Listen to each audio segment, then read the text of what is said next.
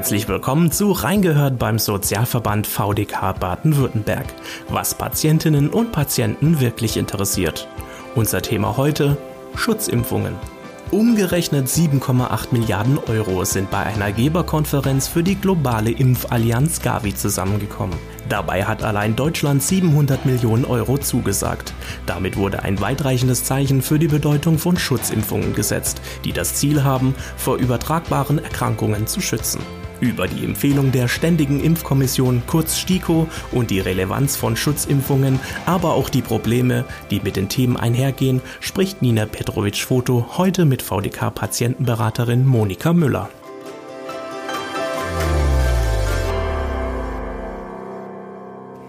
Über das Thema Schutzimpfungen spreche ich heute mit VDK-Patientenberaterin Monika Müller. Herzlich willkommen. Guten Tag.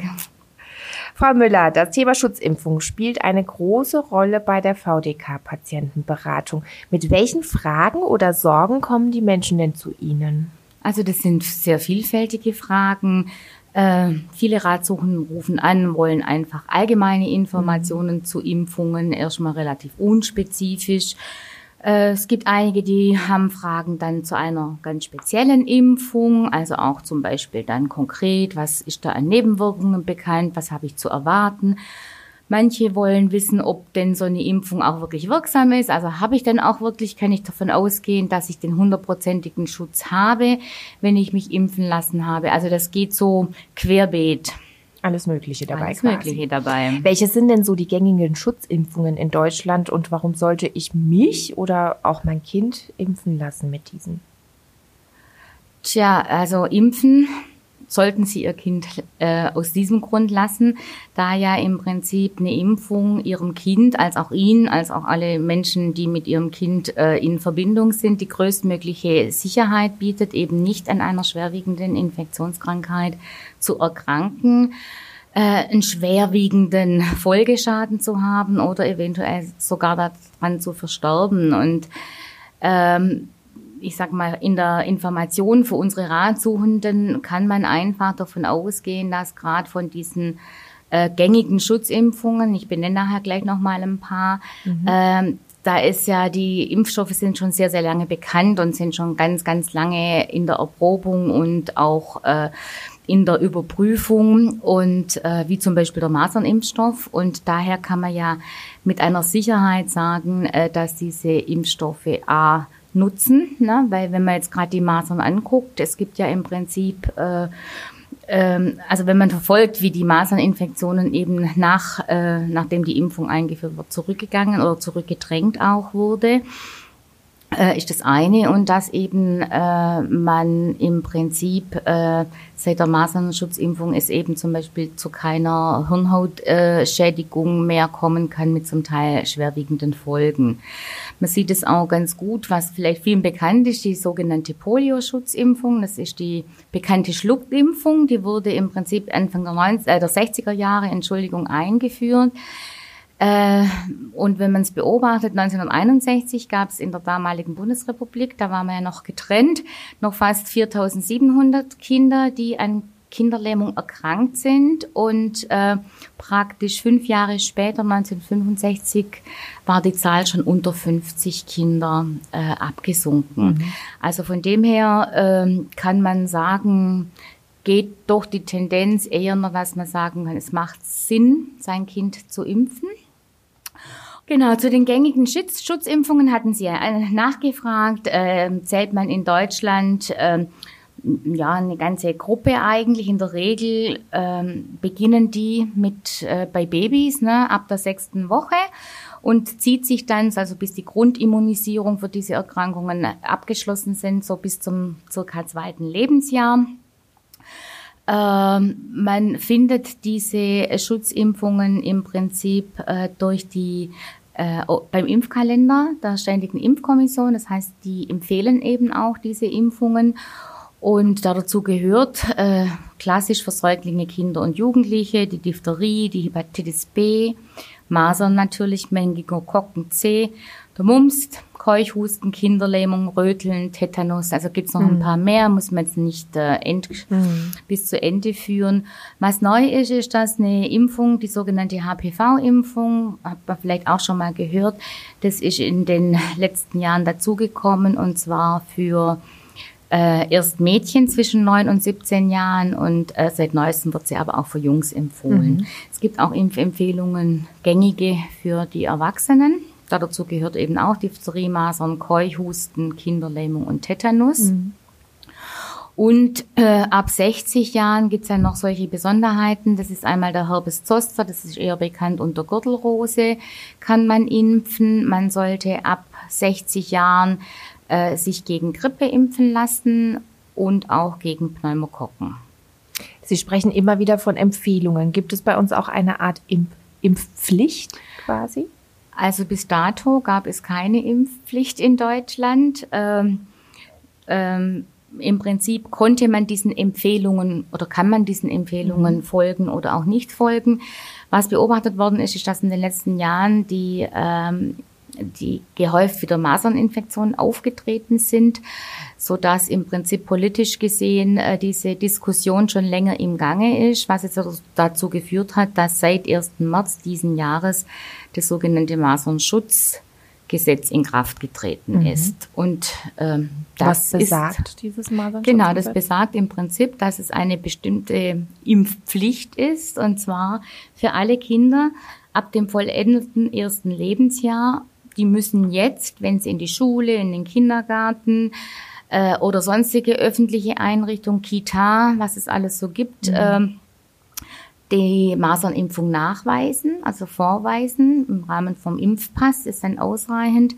Äh, auch wenn sie in eine Betreuung zu einer äh, Kindertagespflegeperson äh, gehen, ist das äh, in der Regel äh, erforderlich. Und das Gleiche gilt aber auch nicht jetzt nur für die Kinder, sondern eben auch für Personen, die zum Beispiel in diesen Gemeinschaftseinrichtungen arbeiten, wie Lehrer, Erzieher, Erzieher mhm. sowas, genau, und äh, jegliches medizinische Personal. Was auch jetzt natürlich ein Thema ist, ist auch, dass Asylbewerber und Flüchtlinge äh, den Impfschutz vier Wochen nach Aufnahme in einer Gemeinschaftsunterkunft auch nachweisen müssen. Mhm. Das ist jetzt im Prinzip ein, eine Teilimpfpflicht, wenn Sie so wollen. Was passiert denn, wenn mein Kind nicht gegen Masern geimpft ist oder ich als Eltern, es gibt mittlerweile natürlich auch viele Lager, die gegen Impfungen sind und ich möchte mein Kind nicht impfen lassen gegen Masern, darf es dann nicht die Schule besuchen oder die Kita? Äh, das kann dazu führen. Also das Ding ist ja nicht, dass das im Prinzip, es geht ja nicht nur um ihr Kind, mhm. sondern es geht ja im Prinzip um diesen, um diesen Herdenschutz. Ja, also mhm. dieser Herdenschutz wird ja auch erreicht, indem im Prinzip eine Durchimpfung stattgefunden hat. Und das Problem ist ja immer nur, dass man, äh, dass er keine eigene, also nicht nur eine Entscheidung für sich selber ist, sondern eigentlich im Prinzip auch eine Entscheidung für eine, für eine Gemeinschaft, in die man sich begeben möchte. Mhm. Und von dem her kann das passieren, das wissen wir noch nicht. Ne? Das ist ja alles ganz neu, wie das dann konkret äh, umgesetzt wird. Also da dazu weiß man einfach jetzt noch man nicht. Man ist noch nicht so weit. Mhm. Was passiert denn bei so einer Impfung eigentlich in meinem Körper? Tja, eine Impfung ist im Prinzip, äh, da wird Ihnen, äh, also man spricht erstmal zunächst, man spricht eigentlich von einer aktiven Schutz, Schutzimpfung, aktiv äh, aus dem Grund, dass in der Impfstoff nichts anderes ist, wie im Prinzip abgetötete Erreger oder eventuell auch nur Bruchstücke eines Erregers oder auch eine Möglichkeit, äh, einen Krankheitserreger in abgeschwächter Form. Das heißt, das ist im Prinzip der Impfstoff, der wird Ihnen verabreicht. Äh, sobald er praktisch in die Blutbahn gelangt ist, sagt der Körper, uh, da habe ich doch einen Erreger erkannt. Mhm. Also im Prinzip wird, wird die Infektion mit diesem Erreger im Körper vorgetäuscht und dann passiert ganz einfach, wie es immer ist, wenn, wenn was eindringt in den Körper, wo er sagt, das gehört hier nicht her, fängt er an, sogenannte Antikörper zu bilden und gleichzeitig äh, die sogenannten Gedächtniszellen. Das heißt, wenn dann irgendwann im Prinzip die Infektion stattfindet mit diesem Krankheitserreger, dann haben sie die Gedächtniszellen, die sofort im Prinzip anhand der Struktur können die das abscannen, wenn man sich das so vorstellen will, sagen, mhm. aha, wieder Krankheitserreger da, bilden sofort Antikörper, was dann dazu führt, dass im Prinzip die Krankheit nicht zum Ausbruch kommt. Mhm. Es gibt noch eine, wenn man gesagt hat, es ist eine aktive Schutzimpfung, es gibt auch noch eine passive Schutzimpfung. Äh, damit kann ein schneller Schutz äh, aufgebaut werden. Die wird in der Regel verabreicht, wenn ein Mensch wirklich in Kontakt war bereits mit einem Krankheit. Ah, dann kann man nachträglich quasi. Man mhm. kann dann auch noch nachträglich äh, im Prinzip impfen, wobei man eben dann nicht das Ziel nicht ist, Antikörper jetzt aufzubauen, sondern man spritzt im Prinzip den Antikörper direkt, mhm. sodass die Krankheit direkt durch den gespritzten Antikörper bekämpft werden kann und dementsprechend halt nicht so stark oder so gut wie gar nicht zum, Aus, mhm. äh, zum Ausbruch kommt. Der Impfschutz hält allerdings meistens nur so maximal drei Monate an. Mhm. Warum müssen denn manche Impfungen aufgefrischt werden und andere wiederum gar nicht? Ja, das liegt genau in diesem Gedächtnis, wie wir es vorher mhm. genannt haben. Ne?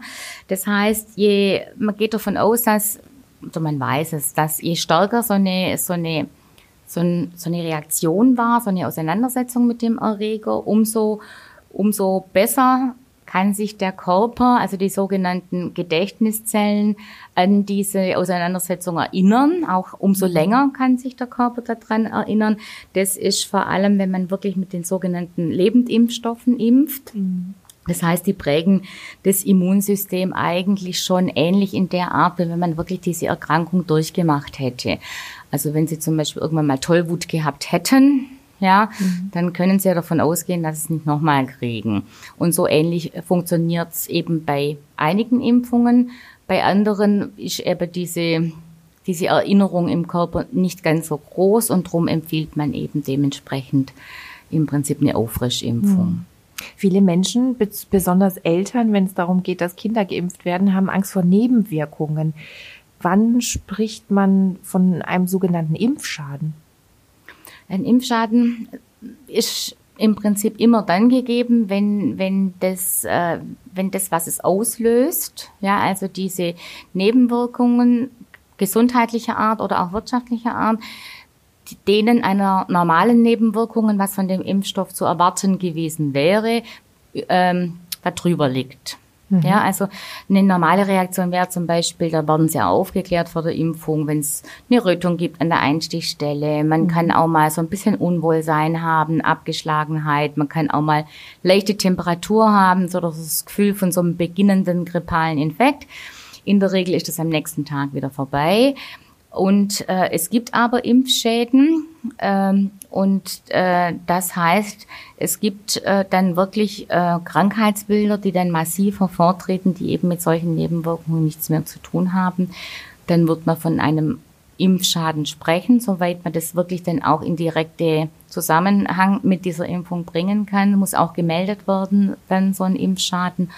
Und äh, dementsprechend kann man dann auch eine Entschädigung bekommen. Mhm. Gibt es denn Vermutungen oder, oder konkrete Hinweise auch darauf, wie so ein Impfschaden zustande kommt? Kann es sein, dass man die Krankheit schon hatte, geimpft wird und dadurch dieser zustande kommt oder wie? Man weiß es nicht. Mhm. Also das, äh, es sind so Zusatzstoffe mit drin in diesen Impfstoffen, äh, die machen aber in der Regel auch nichts. Also die machen halt den Erreger mhm. haltbar und äh, wie auch immer. Äh, und es ist nicht so ganz klar, warum meistens, warum es zu diesem Impfschaden kam. Es ist auch manchmal ja nicht immer so ganz klar, ob es wirklich in direkten Zusammenhang mit dem Impfen steht. Ne? Also nur weil es jetzt, ich sag mal, drei Tage nach einer Impfung aufgetreten ist, also diesen, diesen Nachweis zu führen, das ist einfach, ist nicht so einfach. Mhm. Aber wenn es dann ich sag mal, die Wahrscheinlichkeit wirklich sehr, sehr hoch ist, dass es auf die Impfung zurückzuführen ist, dann ähm, wird er als Impfschaden anerkannt und dementsprechend eben kann man auch entschädigt werden, mhm. was aber einem ja dann auch nicht mehr wirklich hilft. Das ist ja. in der Tat, das ist richtig. Immer wieder steht ja auch die Frage zur Debatte, ob es nicht besser wäre, eine Krankheit ähm, als Kind vor allem durchzumachen, wie zum Beispiel Masern. Was wäre denn besser? Also kann man das überhaupt sagen, gegen eine Krankheit zu impfen oder diese als Kind zu bekommen? Ja, im Prinzip kann man es nicht sagen, weil ja keiner im Prinzip in die Glaskugel schauen kann und sagen, individuell bei Ihnen äh, würde jetzt die Krankheit mm, nicht so schlimm ablaufen, also können sie sie ruhig kriegen. Das ist ja auch so eine Überlegung, denke ich, ganz interessant aktuell, äh, auch mit, mit Neuinfektionen, äh, dass man äh, davon ausgeht, das und das und das macht's und irgendwann im Laufe der Zeit, wenn man den Erreger vorher nicht gekannt hat, kommt dann das noch dazu und das noch dazu. Das heißt, niemand weiß, wie schwerwiegend der Verlauf einer solchen Infektionskrankheit ist. Und man muss davon ausgehen, es gibt, es ist bekannt, es gibt diese schweren, es gibt äußerst schwere Verläufe und es gibt Verläufe, die, an denen man verstirbt. Und von dem her ähm, kann man eigentlich nicht unbedingt sagen, es ist besser, eine Erkrankung durchzumachen. Also es ist auch nicht gut für den Körper, hochfiebrig vier, fünf Tage äh, im Bett zu liegen und im Prinzip am Limit der körperlichen Leistungsfähigkeit zu gehen. Mhm. Und äh, jetzt als Beispiel zum Beispiel äh, weiß man, dass wenn es wirklich zu einer Infektion bei einem Kind mit äh, Meningokokken kommt, äh, löst es eine Hirnhautentzündung an, äh, aus oder eine Blutvergiftung. Und äh, wenn das eintritt, dann stirbt heute noch jedes zehnte Kind an so einer Infektion. Also das sind einfach Erkrankungen, Mit die nicht, nicht zu unterschätzen ist, mhm. sind. Ja, genau. Wie bekomme ich denn raus, welche Impfung bei mir ansteht und wie informiere ich mich am besten drüber, ob eine notwendig ist? Also, Sie sollten eigentlich einen Impfpass haben. Also, mhm. vielleicht liegt er ja auch noch irgendwo in äh, irgendwelchen vergrabenen Unterlagen. Das heißt, im Impfpass ist eigentlich genau vermerkt, das Datum, ähm, was verabreicht, also welcher Impfstoff verabreicht wurde, von wem er verabreicht wurde. Wenn Sie keinen haben, wäre es äh, eine gute Möglichkeit, erstmal zum Hausarzt zu gehen, der Sie ja vielleicht schon ein paar Jahre betreut und nachzufragen, ob er noch irgendwie in seiner Dokumentation was finden kann, wann denn die letzte Impfung angestanden ist. Mhm. Jeder kann sich auch so ein Stück weit selber informieren. Wie gesagt, es gibt diesen Impfkalender, auch äh, zu gucken, was hatte ich als Kind für Impfungen und was kann ich mich erinnern oder welche Erkrankungen mhm. habe ich durchgemacht. Und wenn man dann so eine, so eine Sammlung hat von denen, was man sich noch erinnern kann oder dann doch den Impfpass, was natürlich das Ideale wäre, dann können Sie zum Hausarzt gehen, das alles mit ihm besprechen. Der wird Ihnen dann sagen, das und das würde ich mhm. Ihnen empfehlen, eventuell auch aufzufrischen. Und äh, wenn man erstmal selber gucken will, wie gesagt, ist eigentlich die Seite äh, auf dem Robert, beim Robert Koch Institut äh, eine tolle Seite, wo man sich über alles informieren kann. Mhm.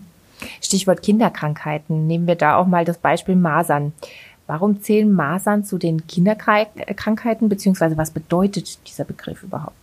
Ja, also Kinderkrankheiten ist so ein bisschen verschönend, mhm. verschönernd, ne, so ein bisschen verniedlichend. Weil es kriegen ja nicht nur Kinder, ne? So ist es. Also Kinderkrankheiten heißen sie eigentlich nur, weil die so extrem ansteckend sind, dass wenn kein Impfschutz besteht beim Kind, äh, oder auch beim Erwachsenen, aber man geht davon aus, wenn kein Impfschutz besteht, dass wirklich im Kindesalter wirklich fast alle daran erkranken würden. Mhm. Also aus dem heraus äh, hat sich dieser Begriff eigentlich äh, gebildet. Ähm, Wenn es keinen Immunschutz gibt, werden aber natürlich auch Erwachsene krank und da beobachtet man halt sehr, sehr häufig, dass dann die Verläufe dieser sogenannten Kinderkrankheiten mhm. ähm, zum Teil sehr, sehr schwer sind. Also schwerer, wie wenn sie im Kindesalter durchlaufen würden. Mhm.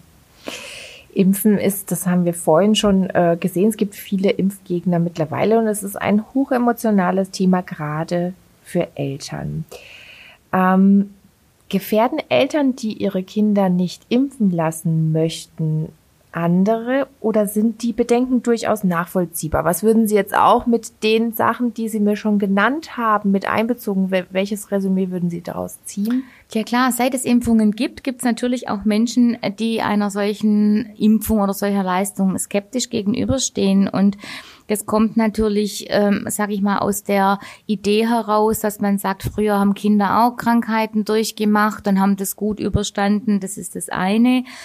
Äh, und äh, man kann natürlich sagen, es, sind, es gibt bekannte Impfschäden, äh, wo man sich ähm, darüber auch Gedanken machen muss. Wir als Patientenberatung wir empfehlen ja im Prinzip nicht. Ne? Das ist ja die, die Aufgabe der Ständigen Impfkommission.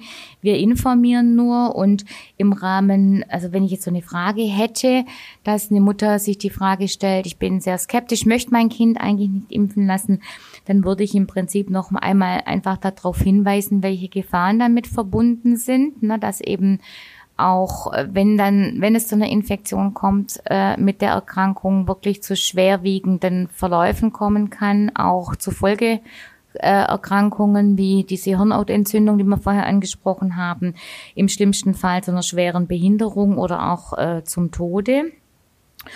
Und dass es halt, äh, ja, dass man nicht davon ausgehen kann, dass es Kinder gibt, die nicht geimpft sind, die Krankheit nicht bekommen. Das liegt äh, eben lediglich daran, dass wir hier in Deutschland eine sehr gute Durchimpfung haben. Also die meisten haben eben diesen Schutz, drum können sie auch niemand anderen anstecken. Und was ich denke ich äh, Eltern bedenken sollten bei der Entscheidung und auch bei der Entscheidung dagegen, äh, ist eine wichtige Sache, dass eben so ähm, so ein Virus keine Ländergrenzen kennt. Ne? Das kann sein, wenn Sie mit Ihrem Kind verreisen und es hat eben keine Schutzimpfung äh, gegen Masern oder gegen Kinderlähmung oder sonstiges, dann kann es durchaus sein, dass das Kind sich sowas natürlich auch im Ausland fängt wobei man hier davon ausgehen kann, äh, die Infektionen gibt's eigentlich nicht mehr. Ähm, Sie haben es schon angesprochen, es gibt andere Länder, andere Krankheiten. Wie informiere ich mich denn vor einer Reise, welche Impfungen für mich notwendig sind?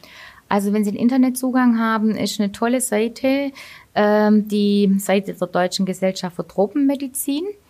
Also da finden Sie Verweise, Adressen zum Beispiel zu tropenmedizinischen Instituten. Dann ist auch eine gute Adresse allgemein zur Reiseschutzimpfungen wieder das Robert Koch Institut. Mhm. Ähm, oder eben auch das Auswärtige Amt. Wenn man dann dementsprechend das Land aufruft, in das man reisen möchte, gibt es in der Regel auch dort Hinweise darauf, welche Schutzimpfungen äh, empfohlen werden. Ähm, Nochmal mit Stichwort Gebärmutterhalskrebs ist wieder eine andere Erkrankung. Ähm, was war da das Problem mit der Impfung? Denn diese Impfung wurde extrem gehypt, empfohlen im TV, viel Werbung dafür gemacht und jetzt wurde es sehr ruhig um diese Impfung.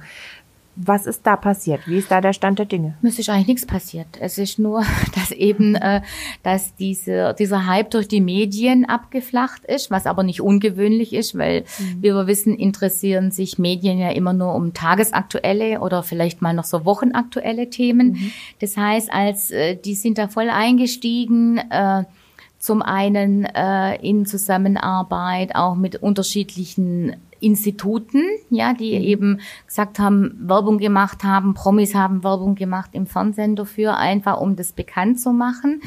Äh, diese Impfung ist ganz normal. Ich hatte es vorher angesprochen, empfohlen von der von mhm. der von der STIKO äh, für Mädchen, ich glaube seit 2015 oder so und neuerdings eben auch seit 2018 auch für Jungs. Mhm. Und äh, da gab es ein bisschen Querelen noch wegen den Impfstoffen zum Teil. Mhm. Also, weil es gibt ja sehr unterschiedliche äh, HPV-Virengruppen. Der erste konnte nur zwei abdecken, der neuere jetzt mehr und so. Aber rein von der Empfehlung hat sich nichts verändert. Mhm. Gibt es da schwerwiegende Nebenwirkungen? Also sind soweit nicht bekannt. Also mhm. schwerwiegend wäre wär ja schon fast Richtung Richtung Impfschaden. Also was man weiß, dass äh, seit der Zulassung dieser Impfung mittlerweile weltweit über 270 Millionen äh, Impfdosen verabreicht worden sind. Mhm. Und äh, dazu auch umfangreiche Studien gemacht wurden und auch vorliegen. Und im Rahmen dessen konnten mhm. keine schwerwiegende Nebenwirkungen einer HPV-Impfung nachgewiesen werden. Werden Impfungen von der Kasse komplett übernommen? Also von der äh, gesetzlichen Krankenkasse, mhm. denke ich, sprechen wir. Also alle empfohlenen Schutzimpfungen, über die wir jetzt ja geredet haben, ne, die auf diesem Impfkalender vermarkt sind, werden von der Krankenkasse übernommen. Äh, Ausnahmen bilden diese Reiseschutzimpfungen, da haben wir auch drüber gesprochen, weil das ja einfach nur so eine individuelle Geschichte ist für jeden. Er muss ja theoretisch nicht nach Afrika fahren. Äh, diese werden von der Krankenkasse nicht übernommen. Mit der Ausnahme bei Studenten zum Beispiel, wenn die im Rahmen eines Auslandsstudiums äh, dahin gehen oder wenn beruflich ins Ausland äh, es notwendig wird, dass man ins Ausland geht. In so einem Fall würden wir aber immer sagen, vorher eine Kostenerklärung mit der Kasse durchführen. Vielen Dank, Monika Müller, und vielen Dank fürs Zuhören. Weitere Informationen zum Thema Schutzimpfungen und Kontaktmöglichkeiten zur VDK-Patientenberatung gibt es in den Show Notes dieser Episode. Bis zum nächsten Mal. Tschüss. Auf Wiederhören. Das war Reingehört beim Sozialverband VDK Baden-Württemberg, was Patientinnen und Patienten wirklich interessiert. Falls Sie Feedback oder Anregungen zu diesem Podcast haben, dann schreiben Sie uns einfach eine E-Mail an feedback.vdk.de. Mehr Informationen zum Sozialverband VDK Baden-Württemberg und unserem heutigen Thema gibt es in den Show Notes dieser Episode. Wenn Ihnen der Podcast gefällt, dann abonnieren Sie ihn gerne kostenlos. Natürlich freuen wir uns auch auf eine positive Bewertung von Ihnen. Und damit Tschüss, bis zur nächsten Folge.